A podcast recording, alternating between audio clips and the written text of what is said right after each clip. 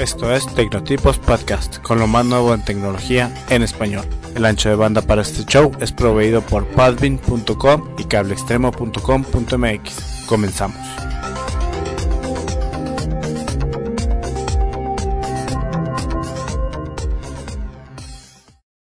Hola, bienvenidos al podcast de Tecnotipos número 10 del 10 de marzo del 2007.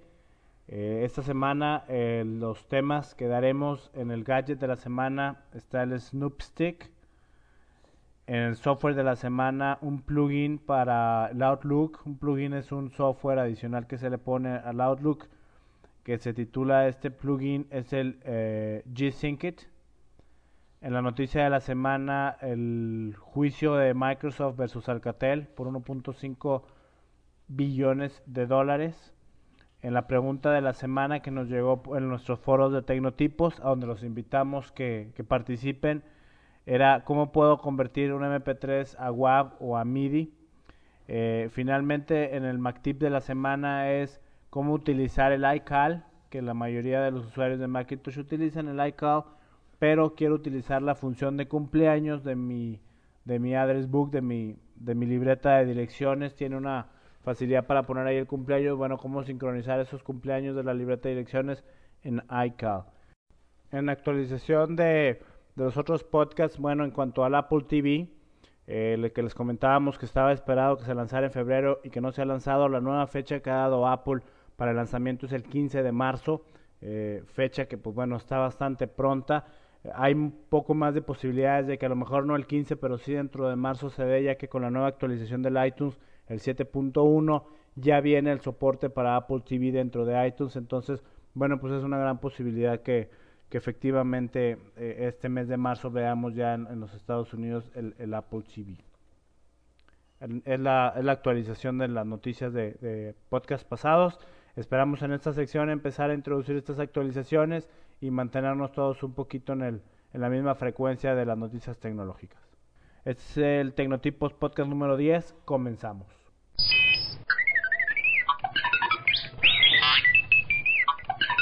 El gadget. Como les decía en el gadget de la semana tenemos el Snoop Stick. Que, ¿Qué es lo que es el Snoop Stick? La página es www.snoopstick.com. Pueden encontrar el vínculo en las páginas de, de las notas del show de Tecnotipos número 10.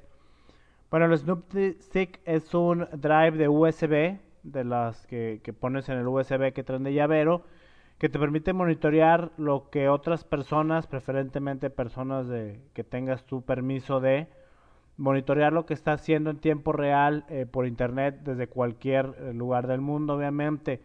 ¿Cómo funciona? Bueno, uno conecta este Snoop Stick a la computadora que se quiere monitorear, se instala un software que trae este Snoop Stick, y eh, queda listo en menos de 60 segundos, queda listo instalar el software para empezar a monitorear, bueno, con tu mismo Snoopstick en cualquier otra computadora, lo conectas, abres una aplicación y ahí mismo vas a poder monitorear lo que, lo que está haciendo la computadora que, que dejaste el programa instalado en tiempo real. ¿Qué significa en tiempo real? Bueno, en ese momento exactamente qué está haciendo la otra persona, si está platicando por Messenger o por cualquier otro software de mensajería, o si está navegando en internet, o si está viendo una película o viendo algún video, eh, te puede te puede ver o puedes ver desde la desde la otra computadora, ¿no? ¿Cuáles son las, las facilidades que tiene el Snoop Stick? Bueno, que no hay comandos que recordar ni, ni contraseñas como algunos otros software o, o, sitios de internet que existen por ahí. Simplemente con tu Snoop Stick en, la, en otra computadora puedes monitorear, que el monitoreo obviamente es en tiempo real funciona con todos los navegadores, eh, monitorea las dos partes de la conversación de mensajería instantánea, monitorea todo los, lo, del correo electrónico que pueda estar trabajando, eh, tiene hasta 12 meses, capacidad para hasta 12 meses dejar una bitácora en el Snoop Stick de lo que, de lo que está funcionando. Eh, todos los, los, módulos del programa se actualizan automáticamente, entonces no necesitas estar buscando actualizaciones por internet puedes eh, mandarle al, al, usuario que está monitoreando una ventana con algún mensaje. Puedes inclusive con el Snoop Stick remotamente eh, activar o desactivar el acceso a Internet si, si tus niños están a lo mejor viendo algo que no deben y tú en la oficina te estás dando cuenta, bueno, puedes cerrar el, acceso a Internet en ese momento. Puedes también permitir vía el software de la Snoopstick permitir horarios de Internet, que también es una función muy, muy buena para aquellos con niños. Eh, pueden obviamente eh, también eliminar a, ciertos programas del Internet que sean utilizados. Eh, una vez más, una función más para niños. Pueden bloquear puertos específicos para cerrar aplicaciones. Pueden bloquear páginas específicas. pueden bloquear con un solo clic todos los, famosos accesos a sitios como MySpace de, de sociales. también se pueden bloquear eh, es completamente seguro ya que solo el Snoop Stick que tienes es la llave para accesar la computadora en donde estás monitoreando, es decir, sin el Snoop Stick físicamente no puedes monitorear ninguna computadora. Trabaja obviamente con Windows 2000, XP, 2003 y ya eh, los desarrolladores dicen que, que Snoop Stick está listo para Windows Vista. Veamos si es cierto. Y eh, finalmente, bueno, decían los, los desarrolladores del, del software, es un, el, el Snoopstick es un, como les decía, un USB, es azul, con unas letras amarillas grandes que dicen Snoopstick. Entonces, bueno, había gente que lo quería un poquito más discreto o incluso un poquito más grande para poder guardar otras cosas en ese mismo, en ese mismo Snoopstick. Entonces, eh, existen en capacidades más grandes de 512 y de 1 gigabit con un costo extra. En la página los desarrolladores establecen que se puede hasta tres computadoras monitorear con el mismo Snoopstick y ellos aseguran que es tan seguro que incluso si uno pierde su Snoopstick tendría que hablar a la fábrica, tendría que dar ciertos datos y la fábrica crearía otro Snoopstick para que sigas teniendo acceso a las computadoras que ya que ya viste, ¿no? No no habría otra manera ni ninguna otra modalidad de accesar a las computadoras que quieres estar monitoreando si no tienes este Snoopstick. Desafortunadamente y por restricción de tiempo no pude probarlo personalmente el Snoopstick, sin embargo la página habla muy bien de, del, del, gadget, dice muy buenas cosas, está muy buen recomendado en otros sitios que se encontraron, bueno, se vio que efectivamente tiene muy buenas recomendaciones, hace lo que la publicidad dice que hace, entonces eh, búsquenlo si les interesa el Snoopstick en la página www.snoopstick.com, es S-N-O-O-P stick.com, Snoopstick, o eh, búsquenlo en las páginas del show de notas número 10 de Tecnotipos, el vínculo directo. El software. El software de la semana, como les decía en el resumen, es un plugin del Outlook. Un plugin es un pequeño programita que se le agrega a otro programa más grande o más poderoso. En este caso es un plugin para el Outlook el software de Microsoft que sirve para leer correos electrónicos, el Outlook, no el Outlook Express, es importante decirlo. Y lo que hace este, este plugin que se llama eh, G-Syncit, lo que hace el G-Syncit es sincroniza automáticamente tu agenda, o, perdón, tu, direct, tu calendario de Outlook con tu calendario en Google. Como muchos deben saber y para los que no eh, es recomendable. Google ha lanzado, además de su Gmail, que ya hemos platicado aquí en este, en este, en este podcast de tecnotipos, de que ya se abrió públicamente. Bueno, también tiene, además de ese gran programa de correo electrónico, un programa de agenda bastante interesante, bastante poderoso, así como un programa de procesador de palabras y uno de, de hoja de cálculo, muy similar a lo que es Word y a lo que es Excel en Microsoft. Entonces, lo que hace G-Sync es te sincroniza tu calendario del Outlook con el calendario que tengas en Google. ¿Por qué es importante esto? En países como Estados Unidos, el calendario de Google puede sincronizarte también con tu celular o mandarte mensajes para cuando vas a una cita tarde o, o, tienes algún otro evento importante. ¿Cómo funciona? Uno tiene que descargar de la página que está en el show de notas de Tecnotipos, tiene que descargar el pequeño programa, lo instala se instala dentro de Outlook. Una vez que lo se queda instalado, bueno, uno da sus datos de su página, de su, perdón, de su eh, usuario de Google, en donde accesas a los documentos, al calendario, al Gmail, incluso. Uno da esos datos al programa este y este programa lo que hace es eh, va y busca lo que tengas en Google que no tengas en Outlook y viceversa y lo sincroniza. La única restricción que tiene ahorita el G Syncit es que tiene hasta 365 días hacia atrás y 365 días hacia adelante la capacidad de sincronizar. Sin embargo, aún y para haya algunos que esto sea una restricción, bueno, si uno sincroniza constantemente, pues bueno, entonces recorre los 365 días de atrás y los 365 días de adelante y tiene pues eh, normalmente un año para atrás y un año para adelante de, la fecha donde estás si estás continuamente sincronizando. Eh, puedes utilizar incluso para sincronizar, como les decía, el, calendario de Google con el celular. Hay otra opción que se llama GoSync, que funciona muy similar. Eh, la página que les decía es daveswebsite.com, diagonal software, diagonal G-Sync. La, la encuentran en el show de notas de tecnotipos. Personalmente yo ya lo utilicé, funciona muy bien, efectivamente me sincronizó las, los aniversarios de fechas importantes nacionales o, mundiales que yo haya preferido en mi calendario de Google con el Outlook y asimismo lo que yo tengo en mi Outlook de calendarios lo subió a Google. Eh, esto es pues bueno, es un respaldo más de mi calendario, de mis fechas de cumpleaños, de mis citas, de mis demás cosas que tengo en mi calendario, bueno, pues sirve como un respaldo más que esté, que esté en Google. Es completamente gratuito el software, por lo tanto es 100% recomendable. Chequenlo, el software se llama G-Syncit y la página la encuentran en los show de notas de Tecnotipos número 10. La noticia.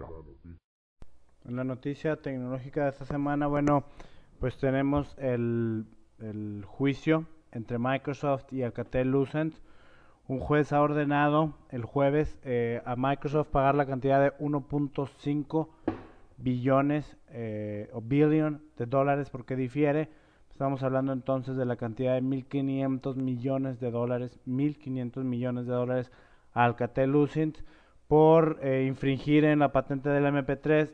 Aquí lo que pasó es Alcatel-Lucent compra Fraunhofer, que es la compañía que desarrolla el formato MP3, pues el formato MP3 es el que todos conocemos para oír música, incluso este podcast se graba en formato MP3, es el formato que más se popularizó para comprimir archivos de música y que todos los reproductores de, valga la redundancia, de música portátil de MP3 son los que utilizan. Entonces, Fraunhofer desarrolla esa tecnología, tiene la patente, Alcatel-Lucent compra esa patente y en el momento en que empieza a, hacer un análisis de su portafolio de patentes se da cuenta de que efectivamente tiene la patente de, del MP3 y entonces en su momento demandó eh, Alcatel Lucent demandó en su momento a Dell y a Gateway porque la, el, Windows Media Player que incluían sus computadoras pues bueno estaban infringiendo dentro de su patente.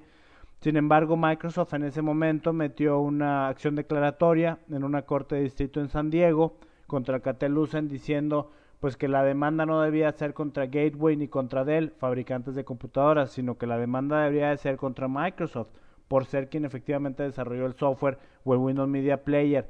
Eh, aunque les suene raro esta acción, bueno, esta acción la hace Microsoft para desalentar a Alcatel y a Lucent para que demandara a sus clientes y Microsoft pensando, bueno, con lo grande que soy, pues no va Alcatel Lucent a tomar una acción en contra mía, entonces estoy salvado de ese lado. Sin embargo, o error, Alcatel Lucent efectivamente demandó en su momento a Microsoft y un juez el jueves ha decidido que Microsoft le debe la cantidad de 1.500 millones de dólares a Alcatel Lucent. En una declaración de Microsoft, se habla de que Microsoft obviamente dice que ese veredicto no está soportado ni por leyes ni por hechos, dice que va a apelar la decisión, como otros cientos de compañías grandes y pequeñas creen que el MP3 ha sido reconocido por su licenciador original por Fraunhofer, a quien Microsoft en su momento le pagó los derechos para utilizar el MP3 entonces Microsoft dice, bueno, pues yo le pagué a Fraunhofer, que es quien efectivamente en su momento tenía la patente, y Alcatel-Lucent pues no tiene realmente la patente. Del otro lado, Alcatel-Lucent dice que bueno, a la hora de comprar a Fraunhofer y a comprar la portafolio completo de patentes tiene tiene derechos sobre sobre esta compañía. Eh, existen otros otras demandas que entre Alcatel-Lucent y, y Microsoft, entre ellas una parte de reconocimiento de voz entonces, este, pues bueno, falta que otros jueces decidan sobre estos otros casos. Por lo pronto va a haber una apelación por parte de Microsoft a Alcatel Lucent para eh, pues no pagar la, cantidad de 1.500 millones de dólares. Eh, realmente Alcatel eh, solo ha demandado en su momento a Microsoft por la violación de patentes, pero si efectivamente un juez encuentra que está en lo correcto Alcatel Lucent y que se le debe esta cantidad solamente de Microsoft, pues se podría esperar que se viniera una cascada de demandas contra Apple, contra HP, contra, pues realmente contra todos y cada uno de las compañías eh, que, que, han ganado dinero por, por utilizar el MP3, aun y cuando estas compañías le hayan pagado ya a, a, Fraunhofer por la por la licencia, tal y como lo hizo en su momento Microsoft de 16 millones de dólares que le paga a Fraunhofer por sus licencias de MP3. Pero bueno, ahora Alcatel Lucent dice, no, esa licencia es mía, nunca fue de, de Fraunhofer porque yo la compré.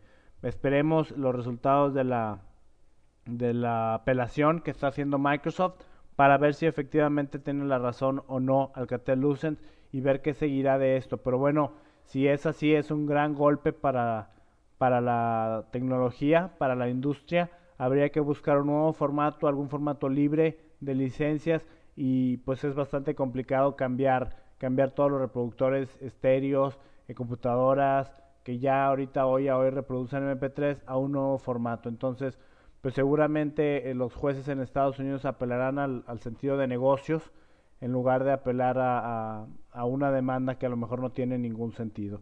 Esperemos, los tendremos al tanto en, en, este, en este caso y alguna novedad se la reportaremos aquí en el Tecnotipos Podcast. La pregunta. La pregunta de esta semana nos llegó en los foros de Tecnotipos Podcast. Eh, la página es www.tecnotipos.com y ahí en cada, en cada podcast hay una pequeña foro donde pueden dejar ustedes sus comentarios o preguntas. Y en esta ocasión, bueno, Pancho nos hizo el favor de preguntarnos. Su pregunta dice, hola, ¿qué tal? Quisiera saber cómo puedo convertir un MP3 o WAV a MIDI.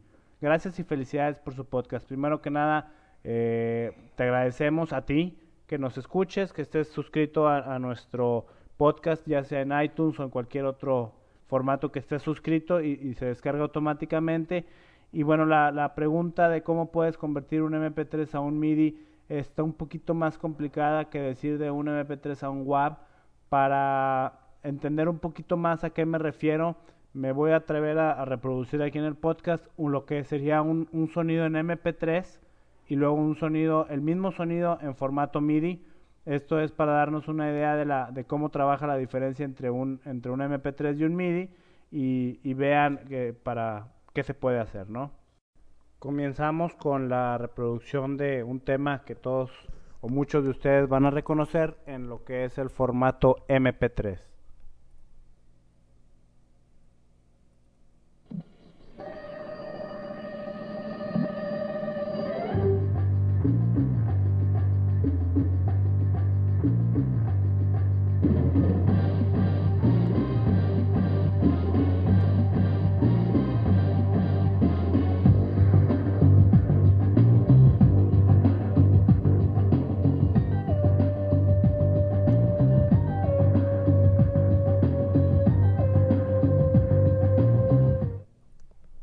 Y seguimos con el formato eh, del mismo sonido, pero ahora en MIDI.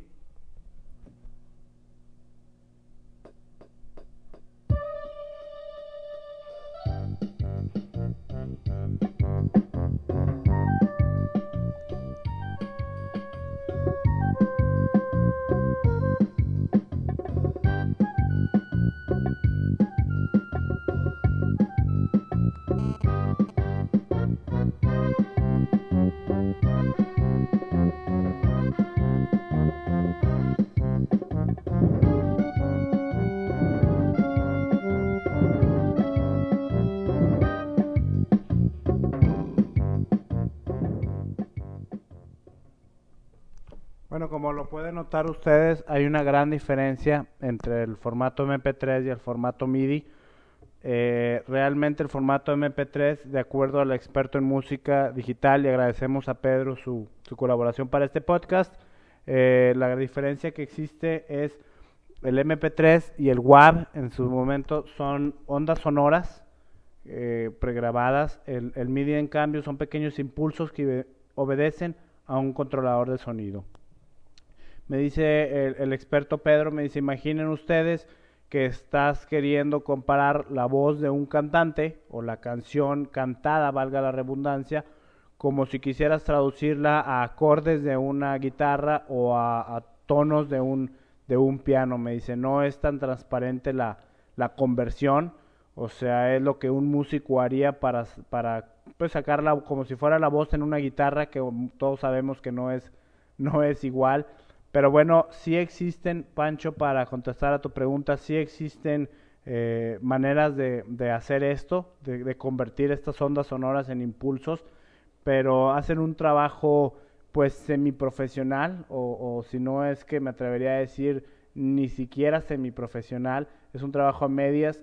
Para tener un resultado un poquito más fiable o un poquito más real, pues bueno, se necesitaría una mejor tarjeta de sonido que las comerciales de las computadoras y un, un buen generador de tonos y no nada más el, el software o el programa que, que, pensemos que lo podemos hacer. Una de estas aplicaciones es Audio to MIDI.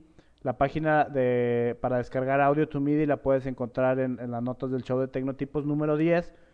Y lo que hace este formato, este programa es, eh, hace un reconocimiento automatizado de los sonidos polifónicos, que es lo que oíamos en el MP3, muchos sonidos en un mismo, a un mismo tiempo, grabados en formatos como MP3, MPP, IVE, Sound, Wave, que son diferentes formatos, así como canciones de, de un CD y convertirlas a, secuencias MIDI. Eh, ¿Cómo trabaja? Bueno, hace un algoritmo para convertir estos, un algoritmo es un programita para convertir estos tonos eh, polifónicos o monofónicos incluso a una conversión de, tonos eh, en, formato MIDI las pruebas que hicimos, bueno, hacían un trabajo mediocre, como te decía, eh, porque, bueno, pues se requiere de equipo un poquito más profesional que el, que el ordinario que viene con las computadoras para, para hacer esto tra este trabajo.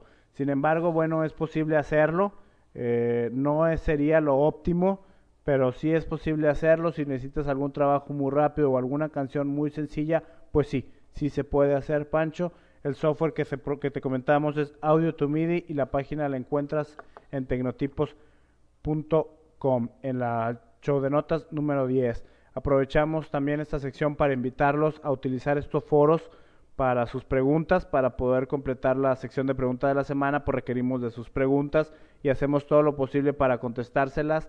Eh, recuerden la página www.tecnotipos.com, dejen ahí sus preguntas o envíenolas a tecnotipos.com. Eh, si no sabemos la respuesta, pues buscamos algún experto que nos la pueda dar, como en este caso, eh, eh, insisto, se buscó a un experto en música digital. Y Pedro, muchas gracias por tu, por tu aportación a, a, esta pregunta de la semana. Entonces no tengan miedo, la pregunta puede ser complicada, pero bueno, haremos todo nuestro esfuerzo por respondérsela. Gracias y a Pancho y a todos ustedes que nos escuchan por la pregunta. Esperamos tener eh, más material para trabajar con ustedes. el MacTip. En el MacTip de esta semana, como les decía al principio en el resumen, es eh, cómo utilizar el, el iCal o el iCalendario, que, que, se le llama en español, con el, la, la, el address book o el libro de dirección, la libreta de direcciones que trae su Mac. Para todos aquellos usuarios de Mac, es muy común utilizar el iCal o la el iCalendario, así como también es muy común utilizar la libreta de direcciones. La libreta de direcciones tiene en uno de sus apartados la capacidad de poner, eh, el, además del teléfono, dirección, celular, etcétera, el cumpleaños de ese, de ese contacto. Entonces, eh, ¿cómo trabaja? Bueno, utilizar esa función de cumpleaños de contacto para mandar esos cumpleaños al iCalendario y que el iCalendario le lleve, le lleve eh, el, pues la secuencia de los cumpleaños y te avise de, cumpleaños de tus contactos de los que necesites aviso. ¿Cómo funciona? Bueno, eh, primero obviamente hay que agregar la libreta de direcciones, hay un pequeño campo dentro de sus contactos para agregar el cumpleaños. Si no lo ven, deben de entrar a preferencias de su libreta de direcciones, escoger eh, templ template o templado y seleccionar también birthday o cumpleaños del menú para poder agregar. Una vez que lo hagas, eh, te va a habilitar la función de agregar cumpleaños en tu libreta de direcciones bueno, aquí viene el trabajo más lento, que es agregar todos y cada uno de los cumpleaños de tus contactos o de los que quieras eh, a, la libreta de direcciones. Una vez que lo haces, ya regresas al, al iCal o al iCalendario. Dentro de preferencias, dentro de la parte general de preferencias, debe de haber una pequeña opción que dice mostrar eh, cumpleaños de calendario o mostrar calendario de cumpleaños. Hay que seleccionarla y bueno, eso es todo. Te va a agregar un, pequeño subcalendario con los cumpleaños y ya el, iCal va, a trabajarlo este, para notificarte de los cumpleaños de tus contactos. Está bastante fácil, bastante sencillo, pero bueno, muchos de ustedes no, no, no usamos, o muchos de nosotros, mejor dicho, no utilizamos el 100% de nuestra capacidad de nuestro, de nuestros softwares. Y este es un pequeño Mac tip de esta semana eh, para todos aquellos usuarios de iCal y de AddressBook que sé que si están utilizando Mac, están utilizando estas dos aplicaciones. Este ha sido el Tecnotipos Podcast número 10. Agradecemos a todos nuestros escuchas eh, su apoyo, su suscripción que, tienen en los diferentes formatos, como puede ser a través de iTunes, realmente la, la manera más fácil de suscribirse a este podcast. Eh, dentro de, de, iTunes hay que ir a la tienda iTunes Store y buscar Tecnotipos. Ahí uno ya te aparece el podcast de nosotros presionar suscribir y bueno, se va a suscribir y cada vez que, lancemos un, podcast que lo hacemos semanalmente, vas a, el iTunes lo va a descargar automáticamente y podrás disfrutar de él. Existen otras maneras un poquito más complicadas, pero la más sencilla es esta y la más recomendable por nosotros por su facilidad. Gracias por suscribirnos con nosotros, eh, gracias por, por, preguntarnos, por utilizar los foros de consulta, escribir a nuestra dirección tecnotipos arroba tecnotipos.com y esperamos como siempre y como cada semana les decimos sus sugerencias, eh, esperamos sus comentarios del podcast de secciones nuevas que les gusten escuchar o secciones que tengamos que no les agraden tanto. Estamos abiertos, este podcast es para ustedes. Gracias, nos vemos hasta la próxima. Esto fue Tecnotipos Podcast. Encuéntranos en www.tecnotipos.com o escríbenos a tecnotipos.com. Gracias y hasta la próxima.